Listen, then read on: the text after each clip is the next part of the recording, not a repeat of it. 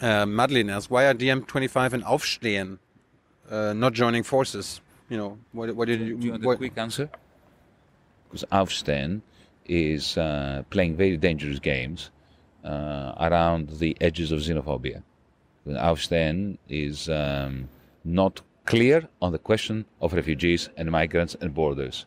As a left winger, as an internationalist, as a progressive, as a liberal, I look at borders and the idea of keeping people out simply because they're foreign as an abomination. All right, Young and Eve, we're in Berlin. And I know you. Where, who are you again? I'm Yanis Varoufakis. Ich bin ein Berliner, especially in this weather. It's good to say that. What brings you here? Again? Politics.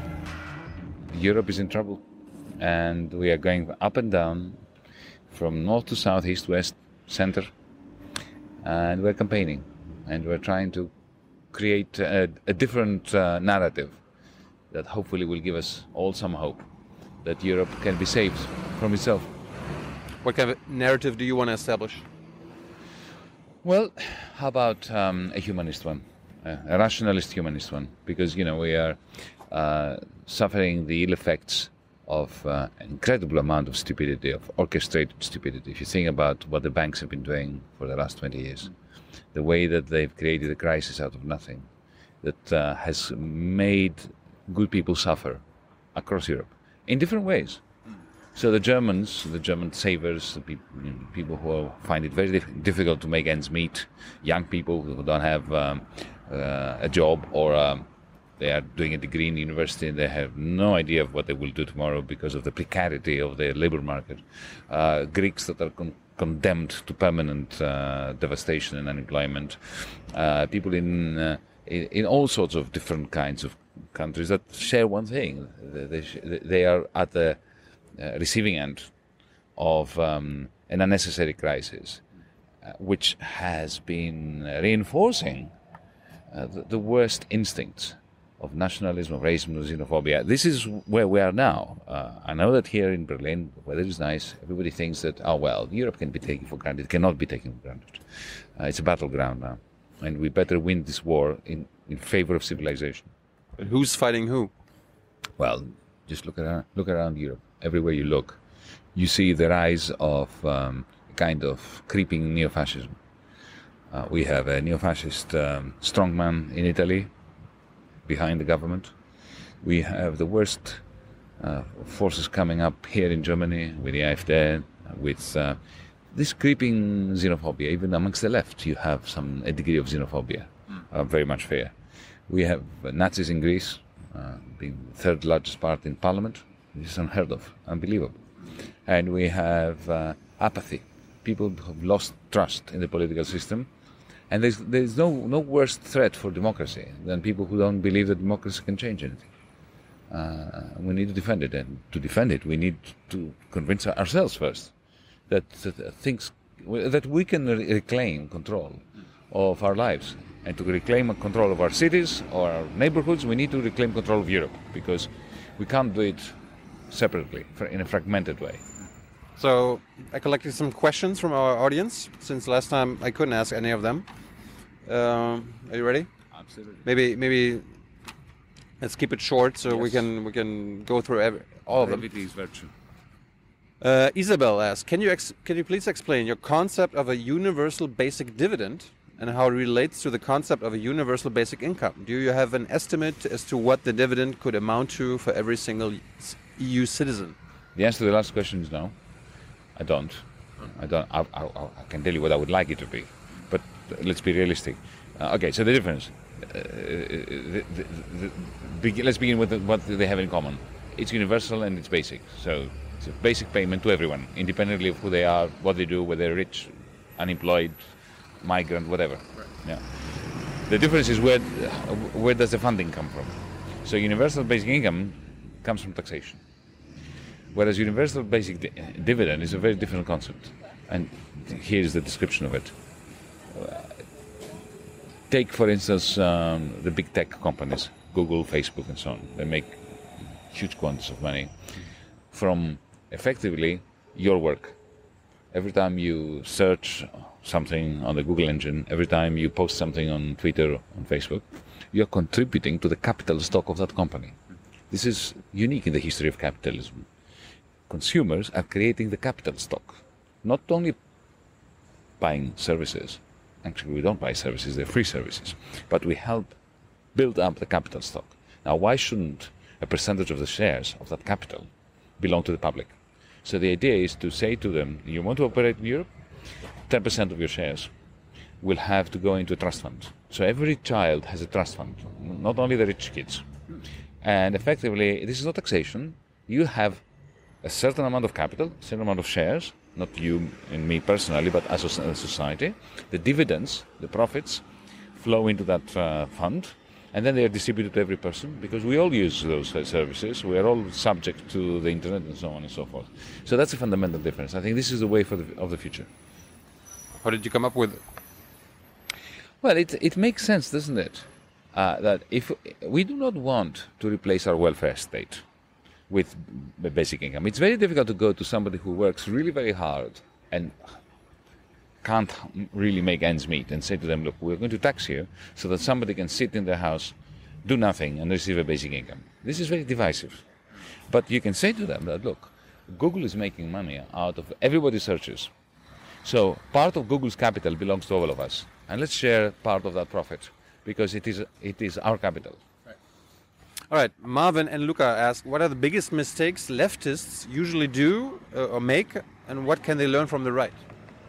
Well, the greatest mistake we make is uh, to think of ourselves as the guardians of uh, goodness, uh, whereas we have a lot of uh, um, sins in our closet. We are authoritarian, we are boring, we have too long meetings, and we have a tendency, don't we? If you look at the, at the last hundred years of the left, we have a tendency to create gulags for each other. So let's be very self-critical. Let's be liberal in the in small L terms, you know, freedom-loving, right. uh, because we we lost touch with the fact that the left in, in, the 19th century was created as an emancipatory movement, a movement of liberation. And we started talking too much about justice and equality and not enough about liberty. The left should go back to its roots as an emancipatory movement, and justice will be a nice natural byproduct. And the fight of inequality will be a natural byproduct of freeing people from fear uh, when they work, uh, from alienation, from doing repetitive jobs, from this is what the left uh, has erred upon, and that is where we need to improve. And what can be learned from the right? Well, especially from the extreme right. Look at the way in which the fascists are binding together and bonding together. They're internationalists. Look at the, Donald Trump, Steve Bannon. They're here in Europe now. Steve Bannon is going up and down our continent, uniting the worst political forces in the world. They bind together. Look at us of the, of the left. We are supposedly internationalist and humanitarian. We are so divided. Each one of us wants to have their little fiefdom. So we have to learn from the right and from the bankers. The, the, the fascists and the bankers are very strong internationalists. They, they, they're very good at being solidaristic with one another. Uh, that's, that's something we need to do. Uh, Anka Ju asks, how can burned out people, single mothers with two jobs and stressed out students that have to work 24-7 on their CV for, for life actually change the world, especially when it feels they do not have control even over their own life, especially like when it comes to gig economy, contract jobs only, working poor, paying rise rents, etc. Well, that's that's the most important question, isn't it? I have no answer to that. Nobody does. Uh, because let's face it, those who are struggling to survive are the ones that have least amount of time to devote to political change. And that is what perpetuates their condition. This is what perpetuates uh, a terrible set of social arrangements. What we need to do, especially those of us who have a little bit of time, is to create conditions for them, for those who are stressed, single mother who has to keep to have two jobs and then work all night looking after a child to create to, to, to create circumstances for them to breathe more easily uh, even if it comes at the level of solidarity in neighborhoods of creating volunteer groups for child minding, and for giving them opportunities to become engaged in the politics, which is necessary for their own emancipation. Gar kein Ding asked, what should German social policies look like to, man to maintain Germany's social security system in Europe? Should the EU change to a more German social market economy approach? Well, the problem with the social market approach in Germany or model is that it has been on the decline uh, in the last 20 years. Uh, it's not what it used to be. Uh, you are constantly losing rights. Uh, people have less and less access to good quality services and more and more reliance on uh, mini jobs and precarious jobs. So the social model in the social market model in Germany is crumbling. I remember when I was talking to Wolfgang Schäuble, it became abundantly clear to me, and people like that, that you know, Schäuble, hmm. yeah, the, uh, the Christian Democrats, they are they looked at the European crisis, what happened in Greece and other places, as a fantastic opportunity to attack the German social model. To say that, look, it's too expensive. We cannot afford. We can't compete with the Chinese and with the Vietnamese if we have such a general a, generous welfare state in, in Germany. So they looked, they, they, they treated countries like, German, like Greece as a laboratory for doing away with their welfare state, for reducing workers' rights, for reducing uh, the services provided to the poor, effectively. Uh, and, and that was a laboratory, a dystopic laboratory, where policies were tried with the intention of bringing them to Germany. So my message is very simple. We are in it together. The idea that it's the Germans versus the Greeks and so on is a great falsity that threatens German society. Uh, NHS, when is the next financial and or economic crisis coming? Wrong question. Wrong question. Wrong question. Oh. let me say what's the wrong question. You, you, you can ask that question if the previous crisis has gone away and we're worried about the next crisis. The previous crisis is still with us. We have not overcome the previous crisis. Absolutely. Absolutely. Um, the political. Uh, why is Angela Merkel such a defeated political figure in Germany today? That's a rhetorical, rhetorical question. Let me answer it. It's because the economic model of the Eurozone and uh, the way in which the German political economy has been embedded in the European economy uh, is no longer sustainable. And the, the, the, political center is no longer holding, whether it is in France, where both poli- major political parties have disappeared. Here, the SPD is gone, it's finished. Uh, it's committed suicide and doesn't know how to revive itself. The, the Merkel aura has gone. Now we're just waiting for her to be thrown out. And that is simply a reflection of the fact that we have uh, an economy and social economy which is no longer sustainable the way it was designed. Uh, so this crisis of 2008 is ongoing. It is undoing the foundations of uh, the post-war model, and we need to shore it up. We need to replace it. We need to, to, to, to find a way of ending this crisis. To talk about the next crisis is a luxury we do not have. How can the current crisis that's still ongoing be ended? Well, we have, we must address its four different dimensions. One dimension is very low investment in the green technologies that are necessary for the planet, for Europe, and for the creation of good quality jobs. Uh, you should be very angry here in this country as, as Germans, because you are living in a moment when Germany has gigantic surpluses. There's lots of money in this country. Okay, so big companies are saving money. They have a pile of savings. The state, the federal government, has a surplus, has savings. Households have savings. And yet you've got the lowest level of investment in the history of the Federal Republic, which means low quality jobs, which means the environment is not taken care of. Yeah? So we need to look after that. And this is a pan European thing. So low quality investment and low quantity of investment, that's number one. Too much private debt, public debt, which is um, not within Germany so much, but if you look at it, if you add Germany, Italy, uh, France together, because we need to, we have one currency union, so we, we should look at the problem as in its totality, it's out of control. And we have creeping poverty, we have precarity, we have the, the fate of young people who are indebted and who can't see how they will make ends meet in the future. These are the four crises we need to address. If we, don't, if we do not address them, and the address must take place at the pan European level, you can't fix this problem in Germany without fixing it in France, without fixing it in Italy. How, can, how long can we afford to not address them? I think that we may have even run out of time. If you look at the political developments, the way in which uh, this is a European crisis and nobody talks about Europe.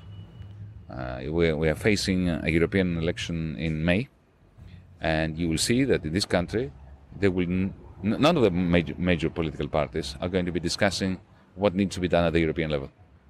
And that is, you know, if, we, if, if there's a fire um, destroying our house, and we're not talking about about the fire, let alone extinguishing it, uh, we are running out of time. Uh, G. Weber asks, if everything goes on as usual, what will Europe look like in 2025? There will be no European Union. It will have collapsed. Already you can see it. It's uh, uh disintegrating. Schengen, which I think is one of the great inventions and achievements of Europeans, the fact that we can travel around as if it's one country, this is crumbling. We, you now have a border between Austria and Italy. Uh, the other day, I traveled from Athens to, to, to, to Paris and uh, I, had to, I, had to, go through passport control.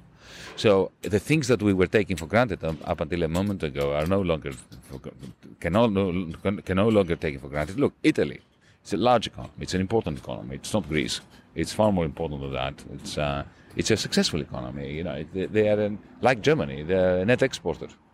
Uh, they uh, have a surplus in the, in the budget of the government, and yet it's completely it's a basket case. It is collapsing. We have a fascist uh, Salvini in control that uses xenophobia in order to create uh, hatred to control the government even more powerfully. Uh, Europe is collapsing from under our feet, and we're not even thinking about it. We're a bit like the Weimar Republic in 1929. Uh, Diet asks, why, does, why is German left so weak and how can we change that? Not just the German left, every left. Because we are, we are just remarkable. We're just remarkably inept, we leftists. The first thing the leftists must do is must, we must look at ourselves in the mirror and say to ourselves, you're a stupid person. Now, let's begin with this. Because this is the time, after two, 2008 was a crisis that left wing thinking always predicted. So we were the ones who, who predicted 2008, who explained why it would happen, who saw it happen, and yet we are the ones that who are failing so miserably in uh, achieving political traction and going out there and saying to the people, look, we told you so, and here are the solutions. Instead, what we're doing is we're fighting amongst each other. We have uh, uh, take Die take um, any left-wing political party here, split between Europeanists and non-Europeanists or more nationalists. Uh, we have not managed to sit around the table and ask ourselves a pertinent, the pertinent question: What should we do about a common crisis that is systemic in Europe and needs to be d- dealt with systematically? Uh, we're as DiEM25, we're trying to do that. We've been trying to do it since we inaugurated our movement here in Berlin at the Volksbühne in, in February 2016. But we find a lot of resistance amongst the left who tend to be a bit feudal, each fiefdom def- defending its, its borders. And, you know, life is not worth living like this. Jenny asks, can I vote for DiEM25 at the European elections? Yes. We are going to be running in May 2019 under Demokratie in Europa uh, and European Spring, which will be the pan-European umbrella. We have uh, we're going to have a very interesting uh, group of candidates. We can't announce it now because we're going through the primaries. Everything is, is going to be decided completely democratically. So the answer is yes. Uh, and Daphne asks, will you be the front runner? Well, I just, uh, as I said, we have a democratic process and we have primaries. You want to be the front runner? Oh, look, I have made this statement once many, many years ago, and I'm going to stick to it. Anybody who wants to be a member of parliament should be banned from being a member of parliament because it means there's something wrong with them.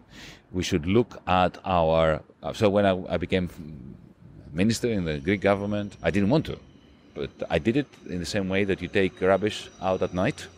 It's a dirty job. Somebody has to do it, And for the purpose of public service, there are times when you do it. But persons are not the issue. What is at issue is a program, an agenda that gives hope to people that you can have a rational way out of the impasse that we're facing. Uh, Madeline asks, why are DiEM25 and Aufstehen uh, not joining forces? You know, what, what did you? Do you want what- a quick answer? Because Aufstehen is uh, playing very dangerous games uh, around the edges of xenophobia. Aufstehen is um, not clear on the question of refugees and migrants and borders. As a left winger, as an internationalist, as a progressive, as a liberal, I look at borders and the idea of keeping people out simply because they are foreign as an abomination. What's the long answer? Well, uh, the, the long answer is that we have to make a very important decision as progressives. This European Union is failing. There's no doubt about that. It's authoritarian, it's idiotic, it is pushing for policies that cannot work, have already failed. But the big decision that we must make, you must make, I must make, our viewers must make individually is okay, what is the solution?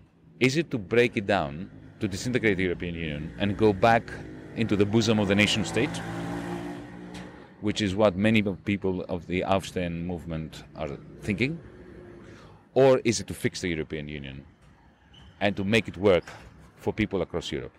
DiEM25 is absolutely deter- determined and committed to uh, helping the European Union survive and to transform it from within if our friends and colleagues in Aufstehen adopt that view, we will be together. But they are not adopting that view. They are adopting the disintegrationist view, which is the greatest gift to the right wing nationalists who are actually disintegrating the EU. Kurt wonders, how can the SPD save or redeem itself? The SPD is finished. Social democracy in Europe is finished. And they were finished some time ago. They didn't know it. It's a bit like the cartoon, you know, that, uh, that, that runs and it's beyond the cliff and then suddenly looks down and says, oops, and falls. Uh, It's irredeemable. I think so. I think so. And for, for a very simple reason. You remember Schroeder here in Germany, you'll remember Tony Blair in Britain, the third wave social democrats who were completely co opted by the financial sector, by the banking sector. Uh, under Willy Brandt and Bruno Kreisky, the original generation of great social democrats, so, so the SPD, the social democratic parties, saw themselves as the referee, the go-between uh, workers and capital, and they they sat them around the table and achieved better deals for workers, and a, a chunk of profits of the capitalists went into the welfare state. But by the 1980s, late 1980s, uh, it, this was too hard for them. It was much easier to fund hospitals, schools, and so on by cutting deals with bankers. So the deal it was a Faust-like bargain. Uh, the, the Social Democrats turned a blind eye to what Deutsche Bank did, and in return they got some money, some, you know, small percentage, you know, taxes and so on, from the from the huge profits of the banking sector very soon after that, they became completely sold to the financial sector. They actually believed the, the narrative of the financial sector, the idea of riskless risk, of derivatives, of, of financialization, and so on. And they got financed by them as well. So the, so the point I'm making is that in 2008, when this financial bubble that they had helped create, the Social Democrats had helped create, collapsed, and the banks went bust they did not have, the Social Democrats in government, did not have either the analytical capacity or the moral authority to pick up the phone and say to the bankers, You're done. We're going to save the banks, but you're out. And instead, they pushed austerity onto the masses and they transferred all the losses of the banking sector onto the masses, whether they were Germans, Slovenians, Greeks, and it doesn't matter. From that moment onwards, they were finished. Timber asks, how can you make sure that every state in the European Union plays by the rules? Well, the question is which rules? When I was in the ministry, I could see the rules changing every day, and the question was who was writing them. And I can tell you who was writing them the rich and powerful, against the interests of the many in every country. So the the rules are absolutely essential for a well-functioning society and economy. But when we have rules that cannot be respected, it's like imagine a rule which says that you will have by next June to break the world record at 100 meter sprint. You can have that rule, but you will break it because you can't do it. I hope you do make this record, but you can't, right? right. So, if you look at the fiscal rules, the fiscal compact rules, and so on, they're impossible to maintain. You have to violate them, otherwise Europe collapses. The European Central Bank eh, has been operating under a rule book, which, if they stuck to, there would be no European Union today. So we need we need to have a democratic process and a rational process of reassessing and reappraising the rules. Otherwise, the rules will simply be something that the powerful invoke in order to get their way against the, the, the, the majority. Vasim asked, should the left push for abolishing the nation state as a response to globalization? You cannot abolish the nation state, and you shouldn't try to abolish the nation state because um, our nations, our states play a very important role in the same way that our municipality play, plays a very important role. Uh, globalization is uh, a process that is ruthless and it has to be distinguished from internationalization. It's not the same thing. Globalization is freedom of capital to move around, of trade to happen, and of capitalists and those who trade not to have to answer to any democratic polity, and for people not to be able to travel freely. And that's that's not internationalism. Yeah. So we need to fight that, and we need to fight this at every level, at the level of our neighborhood, of our municipality, and our state. But in order to be empowered to do this, you see, there is a, a major contradiction, a major fallacy here. People think that, ah, it's either we, we have a strong nation state, a strong parliament in Berlin, huh? democratic sovereignty in Berlin, or a strong Europe, or a, sovereign European parliament. Right. It's wrong. The fact that we don't have a federal parliament in Europe that is sovereign means that our individual parliaments the parliament in Berlin, the parliament in Athens, the parliament in Paris, are weaker. So there is no zero sum game. It's not that to strengthen your nation state you need to weaken the European Union and vice versa. No, we need to, strength, to strengthen both against the um, authoritarian power of those who really have the power. Steve, who's um, labor member and also joined Aufstehen ask why have you not learned, you personally, not learned that being right is not enough? You need to be empowered to change things. I, I always knew that. I don't need to learn it. And, and I never unlearned it. Uh, and this is why I ran in elections and uh, I won and I became a minister. So uh, the question is not whether you know it, the question is what do you do when you're in power? Uh, and of course, the number one lesson that one learns and I learned, being not in power, never in power, I had an office. Let's not confuse the office with power, right? I was completely powerless. Uh, if you are the, the finance minister of a bankrupt state, you don't have that much power, you know. you have an office. you can actually sign, you have the power of not signing uh, new loans. Right. Yeah, that was my power. Uh, but the main lesson is that we need unity. And we cannot do this either as Greeks or as Germans or as uh, the French. We need to have a pan European popular movement that uh, empowers all of us to work synergistically together in order to bring about a, genuine change. Uh, and this is, I think, the, the lesson that comes out of 2015 for me personally. Final questions, maybe a little shorter answer. Uh, F. Kessler asks, "What's up with Greek reparation claims for German crimes during World War II?" Well, would it not are, be? Are, are, they taking? Are they to be taken seriously? I think they should be taken very, very seriously. Uh, when uh, the German government says we're not paying and we're not interested and we're not going to even talk about it, uh, that is, actually I don't think this is very good for Germany either.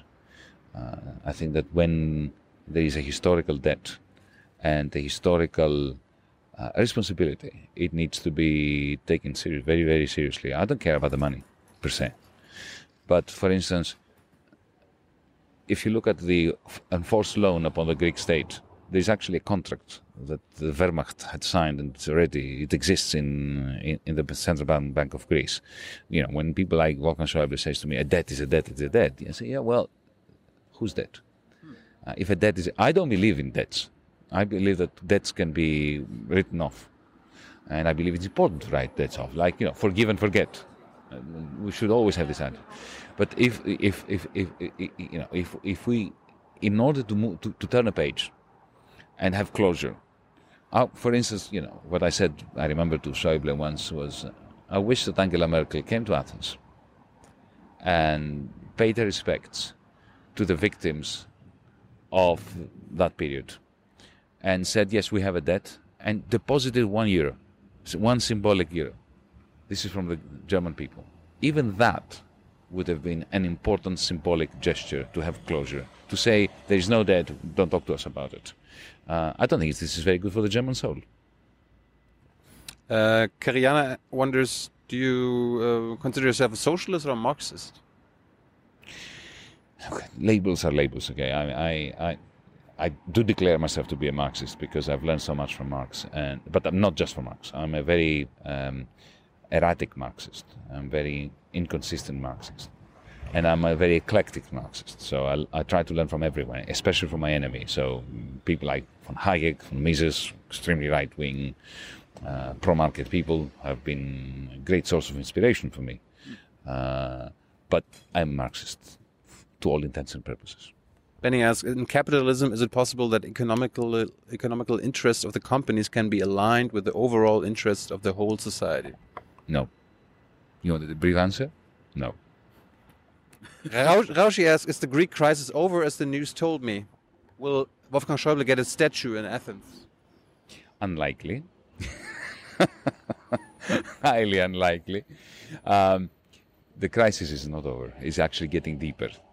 The English have a, an expression which I think is very apt in this occasion. What is happening to the Greek people is that insult is being added to injury.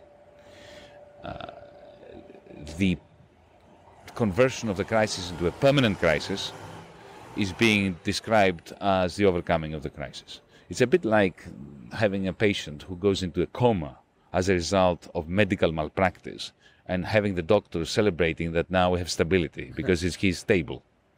Uh, uh, you know, in financial term, in financial circles, there is this very cruel expression, but actually quite apt. It's called the dead cat bounce. If you throw a dead cat from a height, it will bounce a little bit. That's Greek recovery. You know, it is so tiny and so minuscule and so pathetic that to celebrate that is to add insult to the Greeks' injury. Do there need to be, Raskas wonders, do there, does there need to be like uh, European versions of Google, Amazon, Facebook, yes, Apple? Absolutely. The only people who do that is the Chinese. The only um, economic bloc that has created competitors to big tech, to Silicon Valley, is China. This is why Donald Trump is uh, up in arms against them. In Europe, we are really falling behind. We have no technological sovereignty in Europe. Uh, we are producing diesel engines, and we are, you know, falling about hundred years behind uh, the technological cycle of innovation and production. Um, are you afraid of the Brexit, of a no-deal Brexit? I'm afraid that Brexit unleashed xenophobic forces across Europe, especially in Britain, that it is going to be detrimental to the interests of the people of Britain and to the people of Europe, and that it's what I call a dog's Brexit. It's a, a ridiculous process. Because, in, the, in a sense, think about it. You have two teams negotiating the European team and the London team. Hmm. The London team doesn't give a damn about the interests of the British people because they are too caught up in preserving their own power and preserving their government. Yeah, and they will do anything to do it, independently of whether that is good for the people of Britain or not. And it's not good what they're doing for Britain. And you have the team in Brussels, who are exactly the same. They don't give a damn about the impact of Brexit on the Europeans. They care about signaling to the Spaniards, to the Hungarians, to the Greeks, and so on, that if you dare vote against us, uh, you're going to be crushed. So in the end, everyone's going to lose. so that the two power structures in London and in Brussels uh, don't feel weakened. This is a complete political failure. And final two question, Ricardo As summing it up, you are trying to give the capitalism a human face. Does that, does that mean that you don't see any alternative to capitalism? This is um, precisely what I'm not doing. Uh, as I said before, um, not without cost to my image. I'm a Marxist. So, and I remember the, the, the, answer to the question about uh, is it possible to bring an alignment between corporate interests and the interests of society? The answer no. Capitalism cannot be civilized, but it can be stabilized. That is a fundamental difference. You see, this, uh, this is a problem I have with many ultra left left wingers. They think that collapse is fantastic because after that something great. No. Remember the 1930s? Capitalism collapsed. And what came out? Nazism right? And the third, and the third, the Second World War. Uh, so we need to stabilize capitalism, not because it will give humanize it, but because it's the only way of in creating some peace and tranquility, so that we can have a discussion amongst ourselves on how to move beyond capitalism. And final question, Len asks, what are your three favorite movies? Oh my God, this is a very unfair question. I can give you 300, but I can't give, I can't give you three. What is your favorite? Right, I'll, I'll, yeah, i just, uh, if you ask me five minutes later, I'll give you three uh, different ones. So let, let, me give you three very quick ones. Battleship Potemkin by Eisenstein. Mephisto by Szabó. I don't know whether you know that, with Klaus Maria Brandauer. And let's throw in The Matrix. Oh, The Matrix? Yes, of course. Yanis, thank you so much. Hope to see you again soon. Bye. Thank you. Bye. Bye.